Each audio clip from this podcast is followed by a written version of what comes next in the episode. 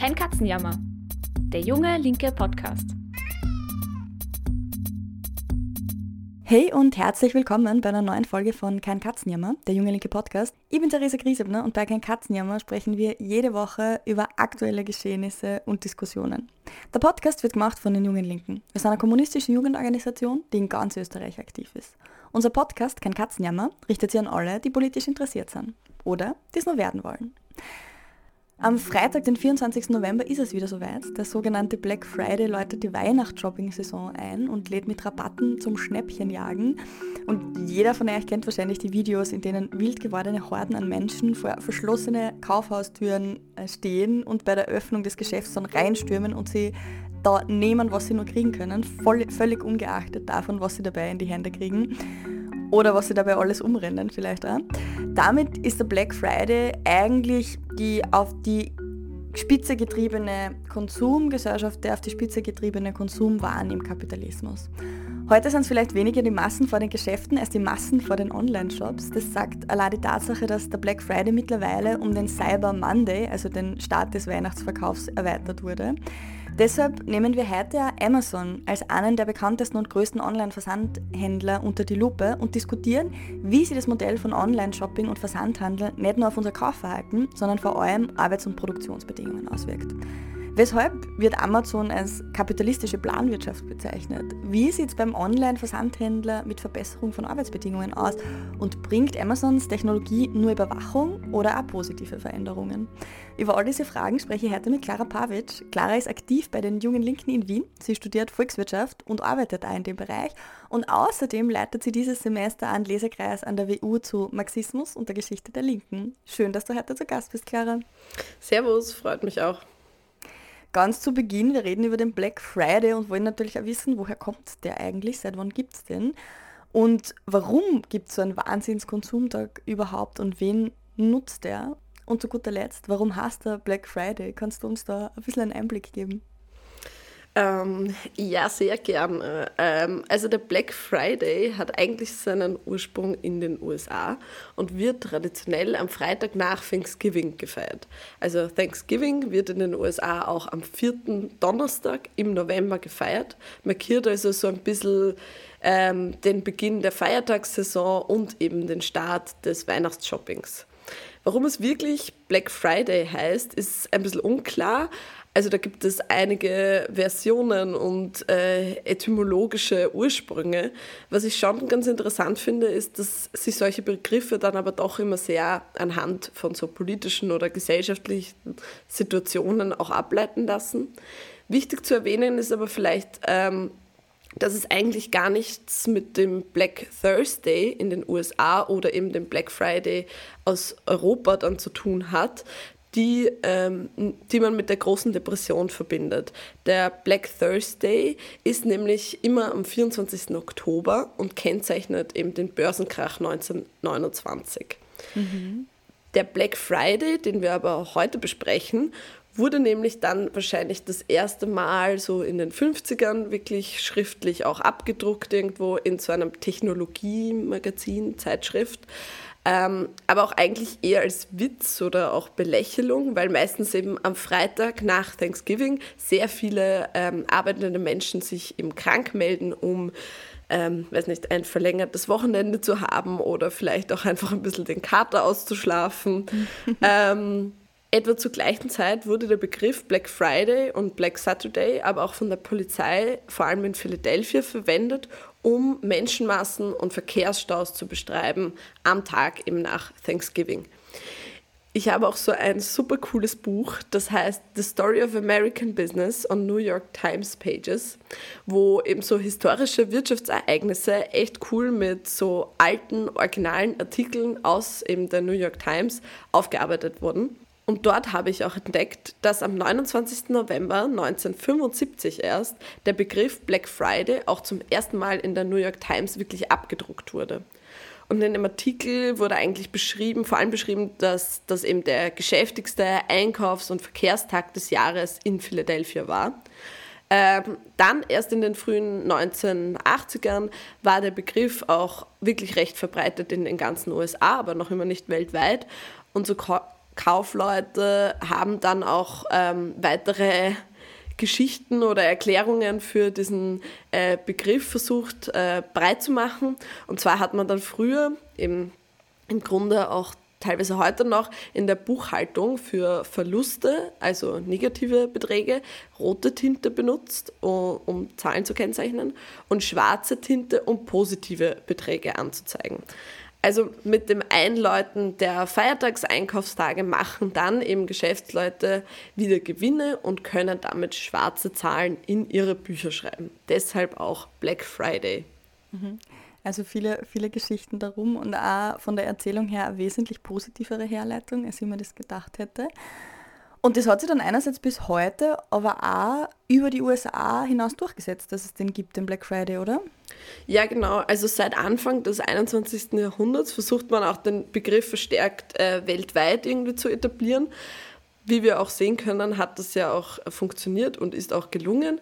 Vor allem Einzelhändler außerhalb der USA haben das eigentlich sehr begrüßt und äh, versucht, diesen Tag stark zu fördern, um auch irgendwie konkurrenzfähig zu bleiben. Denn was Anfang des 21. Jahrhunderts auch passiert ist, ist das Aufkommen von Online-Händlern, wie eben auch Amazon. Diese neue Form des Einzelhandels übt natürlich auch unheimlichen Druck auf alle aus. Ähm, und da bietet sich so ein Hochhalten von so einem Konsumtag ziemlich an. Also der Black Friday wurde im Laufe der Jahre so zu einem der geschäftigsten Einkaufstage des Jahres weltweit, da Einzelhändler ihnen massive Rabatte und Sonderangebote anbieten, um eben Kundinnen anzulocken.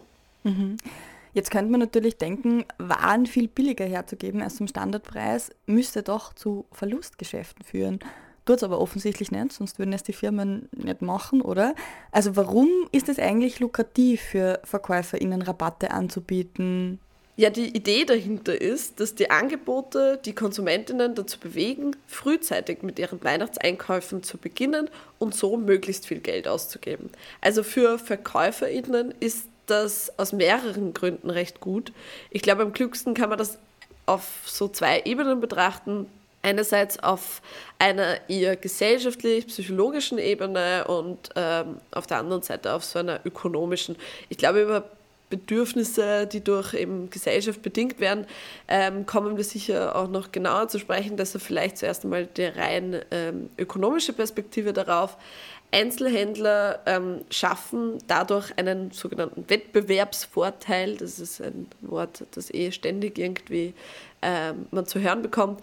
Sehr vereinfacht gesagt, äh, billige Preise bzw. Produkte ziehen auch mehr Kundinnen an. Jemand, der dir ein sehr ähnliches Produkt oder sogar das gleiche Produkt zu einem billigeren Preis verkauft, wird wahrscheinlich auch den größeren Absatz haben. Also in einer Zeit, in der Konkurrenzkampf im Einzelhandel sehr intensiv ist, sind Rabatte ein sehr, sehr effektives Mittel, um sich von anderen irgendwie abzuheben. Und ähm, um da noch ein bisschen genauer darauf einzugehen, die sogenannte Preiselastizität der Nachfrage besagt eben, dass Konsumentinnen tendenziell mehr von einem Gut kaufen, wenn der Preis sinkt. Also das gleiche, was ich vorher beschrieben habe. Rabatte können daher die Nachfrage steigern und den Gesamtumsatz erhöhen. Rabatte ermöglichen äh, Unternehmen also auch eine Form der Preisdiskriminierung umzusetzen, so heißt das tatsächlich im, im Wirtschaftsjargon. Ähm, Preisdiskriminierung heißt unterschiedliche Preise für dasselbe Produkt oder dieselbe Dienstleistungen ähm, zu verlangen, basierend auf den zahlungsbereiten Preisen der Konsumentinnen. Also das gleiche Produkt wirkt sich unterschiedlich auf bestimmte Zielgruppen aus. Das dient also dazu, Kundinnen mit höherer Zahlungsbereitschaft unterm Jahr vielleicht ein bisschen mehr zahlen zu lassen, während man preissensiblere Kundinnen durch so etwas wie Rabatte zu bestimmten Zeitpunkten auch anziehen möchte. Mhm. Also eigentlich geht es darum, mehr Kundinnen zu gewinnen und mehr zu verkaufen, wenn er zum billigeren Preis. Aber die Masse macht dann einfach das Kraut fett und für Konsumentinnen ist es auch nicht schlecht, oder? Ähm, ja, also ich habe irgendwie schon sehr oft Diskussionen unter Freundinnen und Bekannten geführt, ob Rabatte jetzt auch für Konsumentinnen ähm, wirklich günstig sind. Und die Frage ist ökonomisch eigentlich sehr leicht zu beantworten. Ähm, nicht alle Konsumentinnen sind preissensibel über, gegenüber bestimmten Produkten. Also es gibt Produkte oder Dinge, die ich mir sowieso kaufe, ohne besonders auf den Preis zu schauen. Wenn ich jetzt als Beispiel eh jede Woche ein Tragal Otterkränger oder so kaufe äh, und das aber gerade diese Woche auch im Angebot ist, dann profitiere ich natürlich davon. Wenn ich aber wegen dem Angebot jetzt mich dazu entscheide, doch gleich zwei Tragal zu kaufen, dann wird das Ganze doch ein bisschen schwieriger. Die Idee der Ersparnis spielt da eine entscheidende Rolle. Also Rabatte können den Eindruck erwecken, dass KäuferInnen Geld sparen, selbst wenn das nicht immer der Fall ist. Das kann dazu führen, dass man auch impulsiver kauft oder sogar mehr ausgibt, als man es ohne Rabatte tun würde. Mhm. Ich muss sagen, das, das kenne ich, das ist mir auch schon passiert. Also, dass ich zu so einem Konsumopfer geworden bin, das einfach nur kauft, weil es halt gerade mal eine Aktion gibt. Das kennen wahrscheinlich eh mehr Leute. ja, voll. Also, ich glaube, das passiert allen so. Ähm, es gibt natürlich aber auch andere Gründe. Unternehmen können durch gezielte Rabatte Kundenbindungen einfach fördern. Also Kundinnen, die regelmäßig einkaufen und, den, ähm, und von Rabatten profitieren, neigen auch dazu, loyal zu bleiben und regelmäßig bei dem Unternehmen einzukaufen. Ich finde, bei Supermärkten ist das ganz arg irgendwie. Auch so, wenn man irgendwie an so die Mackie-App oder so denkt. Mhm. Ähm, und weil wir heute auch über Amazon reden wollen, Plattformen wie Amazon haben den Black Friday auch weiterentwickelt und eigene riesige, krasse Shopping-Events geschaffen, wie eben zum Beispiel den Amazon Prime Day an Black Friday im Juli äh, und im Oktober. Diese zusätzlichen Tage bieten eine weitere Gelegenheit, den Umsatz zu steigern und die Kunden, Kundinnenbindung zu stärken. Der Prime Day ist aber mehr als eigentlich nur so ein exklusiver Online-Marktplatz-Hype. Es ist für Amazon wirklich die Zeit des Jahres, wo auch wir mit Angeboten bombardiert werden und der Prime Day damit halt auch wirklich der Tag für Amazon ist, bei dem die Verkaufszahlen nach oben schnellen wie eine SpaceX-Rakete. Ähm, was ist dann alles für die Konzerne und ähm, also für den Konzern und die ArbeiterInnen bedeutet, nämlich bei Amazon, schauen wir uns gleich an, aber davor noch aus Interesse, ganz ehrlich, Clara, hast du dein Auge auf ein Schnäppchen am Black Friday geworfen?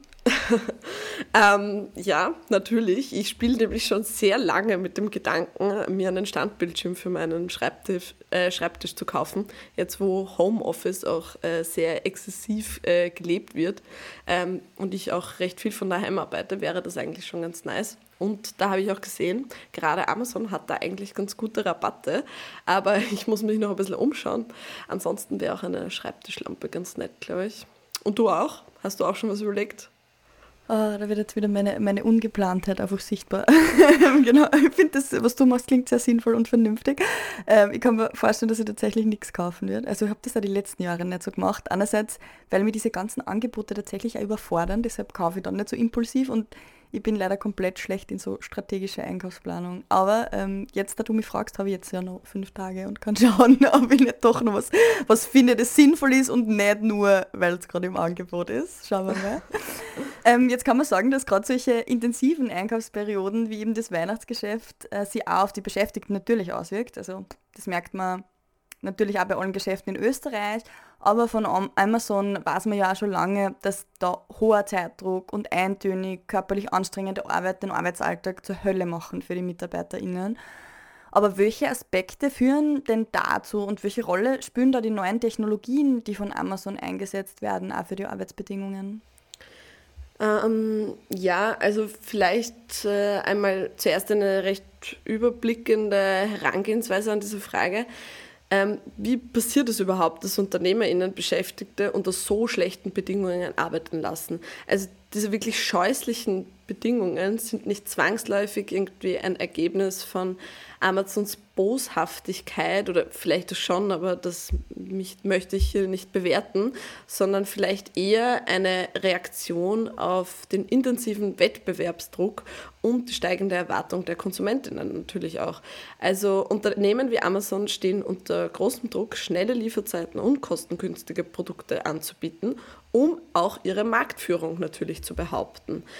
Also um konkurrenzfähig zu bleiben, werden alle möglichen innovativen Technologien eingesetzt, um Kosten zu senken, Effizienz äh, zu steigern und Gewinne auch wirklich auszuschöpfen. Wie macht man das am einfachsten?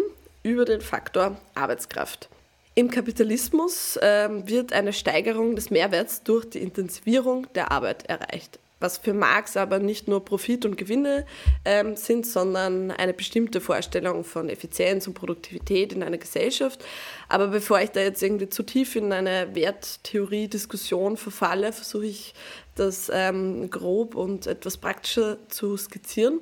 Die Nutzung von zum Beispiel Maschinen und anderen Technologien ermöglicht es Unternehmen, Arbeitsprozesse zu intensivieren und damit mehr zu produzieren. Diese Erhöhung des Mehrwerts trägt dazu bei, die Wettbewerbsfähigkeit auf dem Markt zu sichern und Profite zu steigern. Grundsätzlich ist also die Annahme, finde ich, recht intuitiv. Äh, wenn ich Arbeit intensiviere, also schneller und produktiver erledigen kann, mit Hilfe von Maschinen oder sonstigen Hilfsmitteln, kann ich mehr hervorbringen. Das wiederum steigert den Mehrwert und damit auch oft äh, Gewinne für das Unternehmen. Mhm. Und diese Intensivierung von Arbeit ist also auch die große Amazon-Strategie, oder wie? Ähm, ja, also es ist im Grunde äh, eine Strategie, die man überall ähm, beobachten kann. Aber Amazon ist vielleicht ein sehr gutes Paradebeispiel für diese Vorgehensweise. Die hohe Intensität der Arbeit bei Amazon resultiert aus verschiedenen Faktoren. Darunter eben auch die Erwartung, dass Aufgaben schnell erledigt werden müssen, um den Kundinnen kostengünstige Produkte und schnelle Lieferungen zu ermöglichen. Es wird deutlich, dass ähm, die Bedingungen am Arbeitsplatz oft das Ergebnis komplexer, eben auch wirtschaftlicher und gesellschaftlicher Dynamiken sind. Die Implementierung von Technologien, wie zum Beispiel Robotern, verspricht einerseits die Erleichterung der Arbeit, indem bestimmte Aufgaben automatisiert oder Abläufe vereinfacht und verkürzt werden. Allerdings hat sich gezeigt, dass dies auch zu einer Verdichtung der Arbeit führen kann, da wiederum die Erwartungen an die Produktivität auch steigen. Also die Planung auch dieser Arbeitsprozesse bei Amazon erfolgt ähm, durch wirklich genauestes Monitoring von Arbeitsprozessen und einer enormen Datenerfassung. Die Idee ist, dass man mit all diesen Informationen jedes Schlupfloch nutzt, aber damit einher werden selbst kleinste Details, wie zum Beispiel WC-Pausen und Schrittgeschwindigkeit oder so ähnliches, verzeichnet und können dann auch zu Konsequenzen für die ArbeitnehmerInnen führen. Hm. Wenn man sich das so vorstellt, dann ist das echt sehr sinnbildlich dafür, wie der Mensch nur noch Anhängsel oder Teil von einer größeren Maschinerie ist, also Rädchen im System. Vor allem auch mit dem Tracking, wie du es beschreibst, das dann nochmal auf die Spitze getrieben wird einfach. Ja, also ich habe sowas noch nie live gesehen, aber ich stelle es mir eigentlich echt arg vor. Man muss sich ähm, irgendwie vor Augen führen, dass Amazon sein Vertriebsnetz erstmal 1997 startete in so, mit so zwei kleineren Zentren in den USA. Mittlerweile werden Arbeitsschritte von Zusammensetzung, Sortierung, Lieferung etc. wirklich super stark aufgesplittet. Also es wird Arbeitsteilung vollumfänglich gelebt und auf riesige Arbeitsräume verbreitet. Es gibt mittlerweile fast 100 Fulfillment Centers. Das ist so, also das ist so eine Endstelle für Lagerung und Lieferung oder auch einfach Bestellabwicklung im Grunde. Und ich rate echt allen, das einmal zu googeln und sich so Fotos anzuschauen. Ich finde, das schaut so wild aus. Ähm, und neben dem gibt es eben mehrere Sortierzentren mit über insgesamt ähm, 125.000 MitarbeiterInnen weltweit. Und die MitarbeiterInnen sind für so fünf Hauptaufgaben zuständig und werden danach auch noch arbeitsmäßig äh, kategorisiert. Ein Computer, der den Standort der Waren erfasst und auch die Routen festlegt, spielt eben dabei auch eine sehr zentrale Rolle. Die MitarbeiterInnen tragen dann auch äh, so Handcomputer mit sich, die mit dem Zentralcomputer kommunizieren und eben zum Beispiel ihre, auch ihr Arbeitstempo überwachen. Und durch den Einsatz von anderen Apps oder Scannern und Kameras sammelt Amazon auch permanent Daten über seine Angestellten. Die Überwachung reicht von der Arbeitsstätte bis zur Zustellung der Pakete an der Wohnungstür. Also die Überwachung der Beschäftigten erfolgt wirklich lückenlos. Auch Kuriere zum Beispiel werden durch Apps wie Flex oder Mentor gesteuert. Mentor zum Beispiel erfasst Arbeitszeiten, Fahrtverhalten, Telefonnutzung in Echtzeit und ermöglicht es den Vorgesetzten auch äh, Beschäftigte durch Anrufe und Textnachrichten zu mehr Leistung vielleicht auch anzutreiben. Negative Bewertungen können zu Sperre ohne Lohn oder sogar zu kurzfristigen Kündigungen führen. Amazon plant außerdem die Einführung des Drivery-Kamerasystems, äh, das das Fahrverhalten der Fahrerinnen und Fahrer fortlaufend auch nochmal verstärkt überwacht. Das Geschäftsmodell von Amazon basiert als Ganzes also auch auf der Steuerung und Kontrolle der Arbeit durch Vernetzung und künstliche Intelligenz. Also einige Lagerhäuser sind mit Systemen von Amazon Robotics auch ähm, teilautomatisiert. Hm. Weil ich muss da echt immer aufpassen, dass ich nicht in so Technologieskepsis verfalle bei solchen Dingen, weil das manchmal schon so klingt wie so eine schlechte Black Mirror-Folge einfach. Und muss mich dann aber immer wieder daran erinnern, dass es bei Technologie wirklich auch darauf ankommt, wie es genutzt wird und, welch, und in welchem System, also ob es hilfreich ist und eine nützliche Unterstützung für uns oder eingesetzt eben für Kontrolle und Sanktionierung von zum Beispiel ArbeiterInnen, so wie du es jetzt beschrieben hast. Und jetzt wissen wir, dass es erst seit Frühjahr 2022 eine Gewerkschaft bei Amazon in den USA gibt und dass die ja extrem schwer zu gründen war, weil die Unternehmensführung alles versucht hat, damit das ja nicht passiert. Aber da würde mich interessieren, auch eben vor dem Hintergrund von den Arbeitsbedingungen, die du gerade beschrieben hast, gibt es bisher gewerkschaftliche Erfolge oder Verbesserungen der Arbeitsumstände, gerade weil die Amazon-Arbeitsbedingungen doch medial immer wieder sehr präsent sind?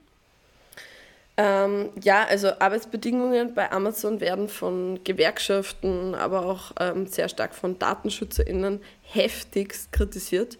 Teilweise gibt es wirklich harte Verstöße gegen Arbeitszeitgesetze, Mindestlohngesetze, das Gesetz zur Lohnfortzahlung bei Krankheit eben und eben auch Datenschutz. Ähm, und das wird auch schon seit längerer Zeit ähm, beobachtet. Zu wenige Beschäftigte haben auch einen unbefristeten Vertrag, ähm, der ihnen tatsächlich den Arbeitsplatz sichert, auch wenn sie streiken oder tatsächlich ähm, einen Betriebsrat gründen. Zum Beispiel hat die Hans-Böckler-Stiftung in Deutschland auch mal ähm, was recht Ausführliches dazu veröffentlicht, falls es wen genauer interessiert. Ähm, zwar gibt es in einigen auch deutschen Amazon-Logistikzentren bereits so etwas wie Betriebsräte und es wurde auch ähm, schon gestreikt, aber es ist ihnen nicht wirklich gelungen, einen, einen Tarifvertrag oder ähnliches abzuschließen, der die Bezahlung und die Arbeitsbedingungen verbindlich sichert oder ähnliches. Mhm. Und in Bezug auf gewerkschaftliche Erfolge und Verbesserungen der Arbeitsumstände bei Amazon ist die Berichterstattung eigentlich, würde ich mal sagen, recht gemischt. Beziehungsweise man muss sich natürlich die Frage der Zielsetzung irgendwie auch stellen oder was auch als äh, Erfolg definiert wird. Trotz der öffentlichen, sehr kritischen Diskussion über Arbeitsbedingungen bei Amazon ähm, gab es eigentlich bisher in nur einigen wenigen Kleinbereichen wirkliche Fortschritte, während in anderen noch immer sehr große Herausforderungen bestehen. So etwas wie gewerkschaftliche Arbeit aufzubauen, ist auch eben irrsinnig schwierig, genauso wie du es gesagt hast. Also mal abgesehen davon, dass es auch einfach ähm, Arbeitsverträge für Lieferantinnen gibt, die völlig undurchsichtig und super verwinkelt sind, ähm, ist hier auch Union Busting ein großes Stichwort. Bei Amazon gab es einige Vorwürfe bezüglich Union Busting. Das Unternehmen setzt nämlich auf sehr, sehr aggressive Taktiken, um die Bildung von Gewerkschaften innerhalb zu verhindern oder zumindest zu erschweren. Amazon hat teilweise sogar Anti-Gewerkschaftspropaganda verbreitet indem sie bei Informationsveranstaltungen Nachteile einer Gewerkschaftsmitgliedschaft auch betont haben und so weiter. Den Beschäftigten wurde gedroht, ob mit gewissen Sanktionen oder tatsächlicher Entlassung. Teilweise wurden auch einfach Organisationsprozesse stark behindert oder verzögert, indem man rechtlich dagegen vorgegangen ist und, und, und, und. Also die Liste ist so lang, dass ich da eigentlich gar nicht mehr auch dazu sagen will. Ähm, es gibt aber, genauso wie du gesagt hast, ähm, Momente, die dann doch positiv erscheinen. Chris Smalls zum Beispiel, ein ehemaliger Amazon-Mitarbeiter, hat sich sehr stark für die schließlich im April 2022 gegründete Gewerkschaft in einem Amazon-Lager in den USA eingesetzt. Ich glaube, Smalls ist mittlerweile eher so ein bisschen ein Promi unter Linken geworden. Er wurde 2020 auch von Amazon entlassen, nachdem er eben mehr Schutz für Beschäftigte während der Corona-Pandemie gefordert hatte. Und trotz des Widerstands seitens des Amazon-Managements, das eben gegen diese Gewerkschaftsgründung echt stark ankämpfte, stimmten MitarbeiterInnen zwar sehr knapp, aber doch für die Einführung einer gewerkschaftlichen Vertretung. Und dieser historische Gewerkschaftsgründungsmoment bei Amazon in den USA wurde auch sehr als Erfolg gefeiert. Ja, also ich glaube, kaum jemand würde irgendwie sich gegen Verbesserungen jeglicher Arbeitsbedingungen irgendwie stellen, gerade im Hinblick auf all das, was ich gesagt habe. Also in diesem speziellen Fall ähm, könnte man vielleicht tatsächlich von einem gewerkschaftlichen Erfolg sprechen. Allerdings bleibt für mich die Frage nach wirklich flächendeckenden Verbesserungen der Arbeitsumstände bei Amazon sowohl in den USA als auch international äh, bestehen und scheint auch noch immer sehr komplex und fast undurchdringbar. Ähm, gewerkschaftliche Bemühungen durch öffentliche Aufmerksamkeit und auch engagierte Einzelpersonen wie Chris Smalls können sicherlich unterstützt werden, ähm, aber langfristige Auswirkungen und branchenweite Veränderungen sind, würde ich mal sagen, noch abzuwarten dass mit Arbeit auf diese Art und Weise, wie wir das auch vorher irgendwie, ähm, also wie ich das vorher versucht habe zu beschreiben, umgegangen wird, um Kapital zu bemächtigen, ändert, ähm, also da ändert sich eigentlich nichts, würde ich mal meinen. Auch dass Technologien nicht genutzt werden, um die Arbeit der Menschen tatsächlich nachhaltig zu erleichtern. Denn all das, was ich da gerade aufgezählt habe, ist dann doch eine recht systemische Frage und ich bin mir nicht so ganz sicher, wie sehr das auf der Agenda dieser Gewerkschaften dann auch steht. Hm. Du hast sicher recht. Ich habe aber äh, Chris Smalls im September in Belgien bei einer Veranstaltung von der Partei der Arbeit äh, live gesehen und das stimmt, er ist wirklich so ein bisschen, also Leute sind immer nachgelaufen und so Fotos mit ihm zu machen und Autogramme. Er ist sicher so ein linker Shootingstar mittlerweile. Und ich finde aber, es ist ja sehr beeindruckend, wie gut er Leute begeistern und organisieren kann. Also das hängt vielleicht auch damit zusammen, dass er Rapper ist und weiß, wie man die Stimmung aufheizt oder so dort angeschaut. Und ich finde, in Sachen Organisierung kann man sich da echt auch ein Stück abschneiden, auch wie er Ungerechtigkeiten und den Widerspruch zwischen Konzernen und ArbeiterInnen auf Punkt bringt teilweise und in so einfacher, zugänglicher Sprache, so dass man sich echt denkt, ja, das stimmt und mehr, mit sehr viel Emotionalität dahinter. Ich finde, ich meine, das ist schon mal ein Anfang, aber die Frage ist natürlich, wo das langfristig hinführt. Ähm, genau. Aber ich muss sagen, ich fand es tatsächlich auch motivierend zu sehen, wie viel Energie man für Arbeitskämpfe tatsächlich haben kann. Ähm, genau. Aber ist ja kein Widerspruch, ähm, sondern muss eh gemeinsam gehen irgendwie. Ähm, genau. Jetzt hast du vorher schon erwähnt, äh, dass Technologie ja eigentlich das Potenzial hätten, Arbeit zu erleichtern. Ähm, am Beispiel Amazon sehen wir aber, dass hier im Gegenteil noch schlechtere Arbeitsverhältnisse geschaffen werden. Was bräuchte es denn da, um Technologie für ArbeitnehmerInnen sinnvoller einzusetzen?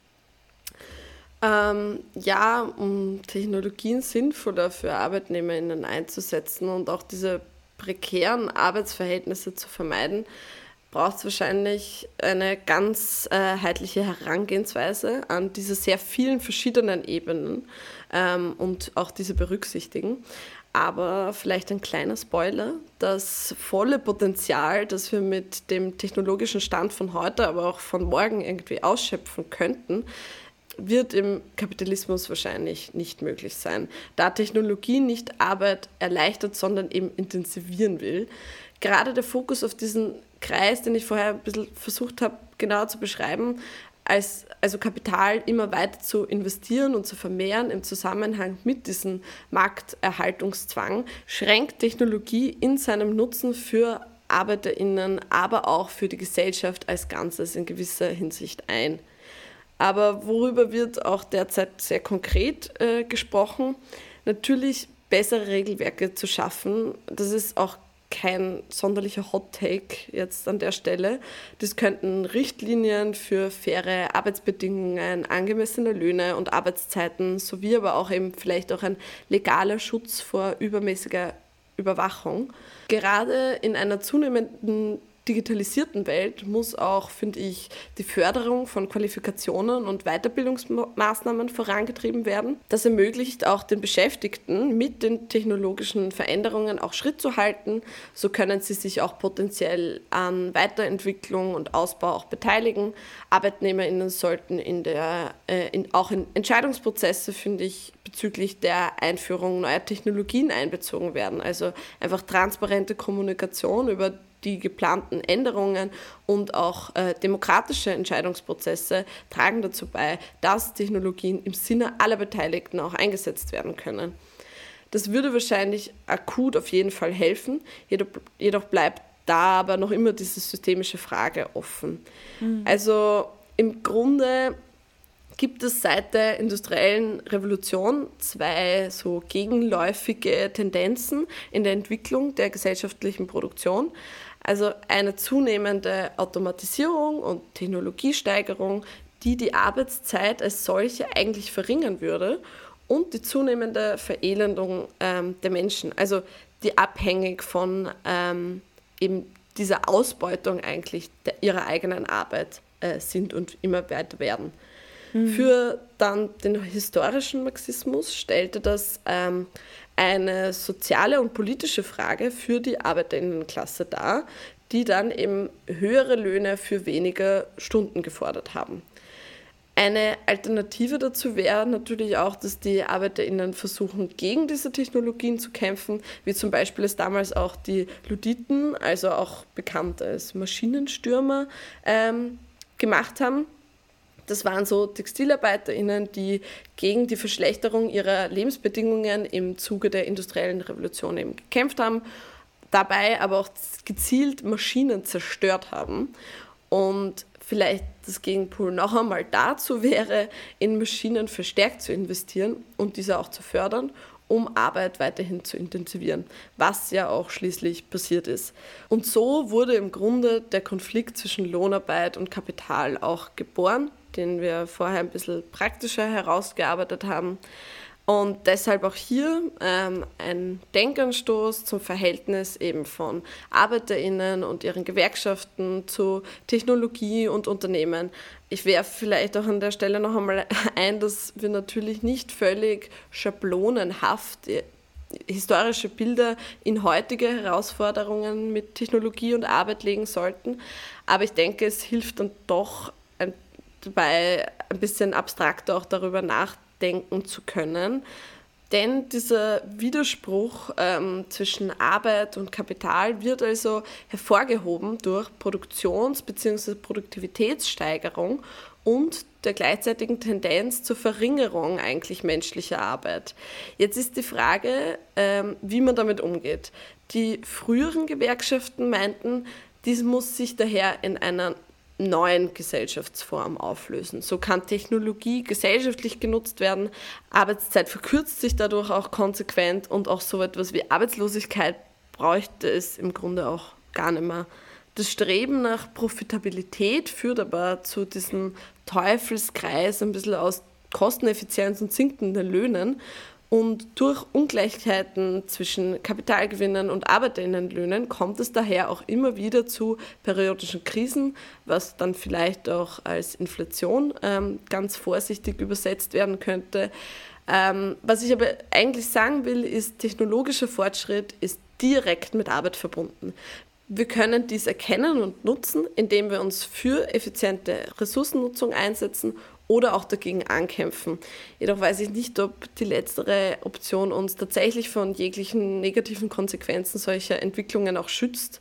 Also um auch nochmal zu verdeutlichen, mich begeistert eigentlich diese Vorstellung wirklich. Menschen könnten so viele unglaublich coole Sachen machen, wenn wir Technologie einfach nicht als Gegnerin, sondern eben als Potenzial sehen könnten und dürften, ähm, das eben nicht nur Kapitalwachstum darstellt, sondern Arbeit einfach in dieser Form vielleicht auch überflüssig macht auf eine gewisse Art und Weise.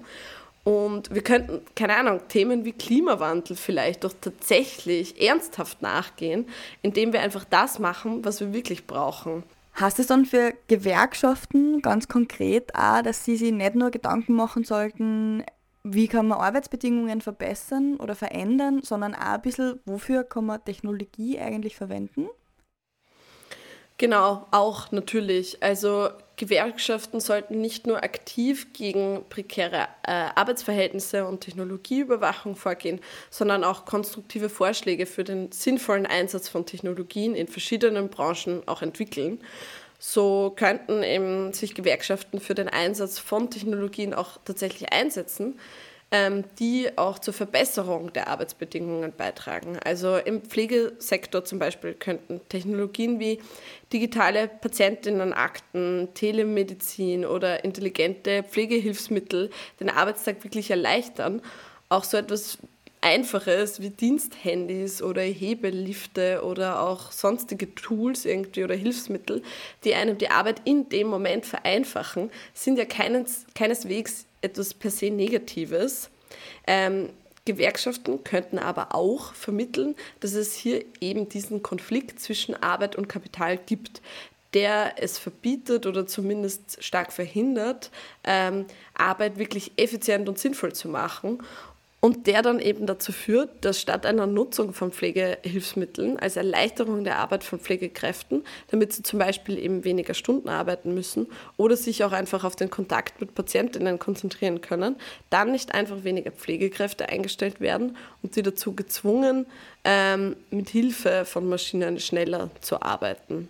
Mhm. Jetzt haben wir schon über verschiedene Arten von Technologie ähm, gesprochen, du jetzt auch in der Pflege und wie man die fortschrittlich und besser nutzen könnte. Jetzt ist es ja so, dass genau durch die Nutzung von so extrem fortgeschrittener Technologie, genaue Datenerhebung und Verknüpfung und Automatisierung dieser Amazon als kapitalistisches Unternehmen mit planwirtschaftlichen Methoden bezeichnet wird.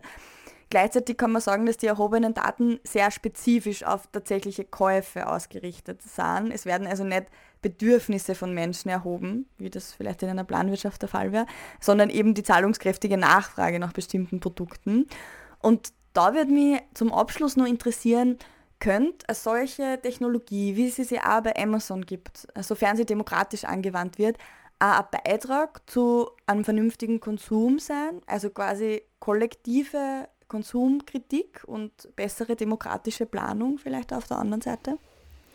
Ähm, ja, also das ist grundsätzlich ein, ein Riesenthema, was ähm, vor allem unter Linken, denke ich, auch sehr viel und ähm, schon sehr lange auch irgendwie diskutiert wird. Ähm, vielleicht noch einmal, also Amazon ist zweifellos ein wirklich faszinierendes Beispiel, finde ich, für die fortschreitende Technologie äh, im Kapitalismus auch. Ähm, also die beeindruckende wirklich Bandbreite von Technologie, die Amazon sowohl entwickelt als auch selber implementiert, verdeutlicht, ähm, aber nicht nur Fortschritt, ähm, sondern auch einige Probleme, die sich im, im Zusammenhang aber mit dem Kapitalismus auch ergeben. Die Datenerhebung und Robotik in den ganzen Logistikzentren sind technologische Meisterleistungen, führen jedoch aber dazu, dass ArbeiterInnen unter immensem Druck stehen und es teilweise einfach wirklich zu heftigen Menschenrechtsverletzungen kommt, obwohl all diese Technik potenziell, wie wir schon besprochen haben und auch du jetzt nochmal gesagt hast, potenziell zur Erleichterung der Arbeit beitragen könnte, führt es alles paradoxerweise zu einer Art irgendwie Entfremdung. Also Überwachungs- und Kontrollmaßnahmen sind eigentlich ein ziemlich guter Ausdruck dessen. Der Mensch wird irgendwie auf seine bloße Funktion in einem technologischen getriebenen System ähm, heruntergestuft. Also ein zentraler Aspekt ist eben diese ausgeklügelte Datenerhebung und Nutzung von künstlicher Intelligenz auch durch Amazon um das individuelle Kaufverhalten zu analysieren. Jetzt sind wir wieder bei äh, uns als Kundinnen oder Konsumentinnen. Und diese Technologien ermöglichen auch ähm, personalisierte Empfehlungen und effizientes Bestandsmanagement für superschnelle Lieferungen. Obwohl das alles, finde ich zumindest, sehr beeindruckend ist, zeigt sich auch, dass unsere Bedürfnisse und unsere Konsumgewohnheiten nicht unabhängig bestehen können von eben gesellschaftlichen Verhältnissen. Amazon nutzt diese Technologie, um Profite zu maximieren. Und jeder Viertelsekundenblick äh, auf irgendein Produkt online von uns werden zu Big Data für eben ihr System anstatt eben vielleicht äh, ehrliche Bedürfnisse und Wünsche von Individuen, die frei und äh, persönlich, äh, sage ich jetzt, sind, werden Konsumentscheidungen von algorithmischen äh, Vorgaben und Profitinteressen geprägt, wenn nicht sogar eigentlich völlig bestimmt. Die Frage also nach dem Konsumverhalten Heute wird daher auch ähm, deutlich komplexer mit all diesen Sachen, ähm, während viele vielleicht intuitiv irgendwie auch mit einer Art Boykott oder so reagieren würden, wirft das für mich ähm, eine, glaube ich, doch recht wichtige Überlegung auf. Das Problem liegt ja irgendwie nicht nur im Was und Wie des Konsums, sondern dann vielleicht doch eher in der Überwindung dieser Einschränkungen, weshalb wir auf das Was und Wie kommen.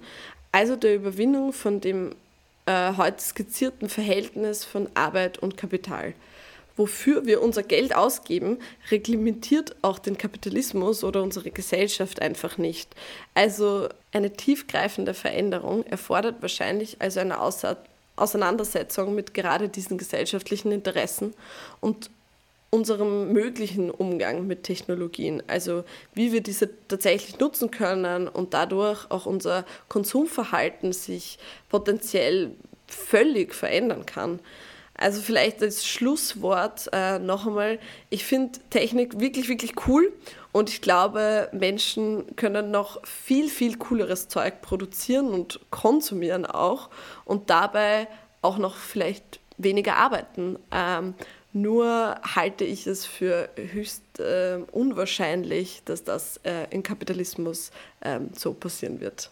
Hm ein guter, ein guter Abschluss auch nochmal. Und ich finde, ähm, einer, der sehr logisch ist, auch nach dem, was du heute dargelegt hast in dieser Podcast-Folge. Also wie sie eben dieser, dieser Widerspruch zwischen Arbeit und Kapital ähm, da auch manifestiert in der Frage vom Umgang mit Technologien, weil, wie du beschrieben hast, die wird es auch weitergeben. Also auch diese Frage von Produktivitätssteigerung, Veränderungen, dass es viel mehr Maschinen gibt. Also gibt ja die Frage eben, soll man die aufhalten oder nicht, nehmen uns die die Arbeitsplätze weg. Dass das vielleicht also ein bisschen die falsche Frage ist, sondern wir schauen müssen, wie nutzen wir die und wie organisieren wir uns, dass halt die Rahmenbedingungen eben auch verändert werden von diesem System. Danke dir, Clara, dass du heute im Podcast zu Gast warst und genau mit mir über Amazon gesprochen hast und den Gefahren und Potenzialen, auch, die da in dieser Technologisierung stecken. Ja, danke für die Einladung. Das war es ja schon, unsere aktuelle Folge von Kein Katzenjammer. Die nächste Folge gibt es dann wie gewohnt nächsten Sonntag auf Spotify, Apple iTunes und überall sonst, wo du gerne Podcast hörst. Und wenn du unseren Podcast gut findest und gerne hättest, dass noch mehr Leute den hören, dann würden wir uns extrem über eine 5-Sterne-Bewertung auf Spotify freuen, weil ähm, dann scheinen wir vielleicht auch anderen Leuten als Vorschlag auf und du kannst natürlich auch gerne die Folge weiterschicken. Und wir hören uns dann hoffentlich in einer Woche wieder. Ich freue mich schon drauf. Ciao!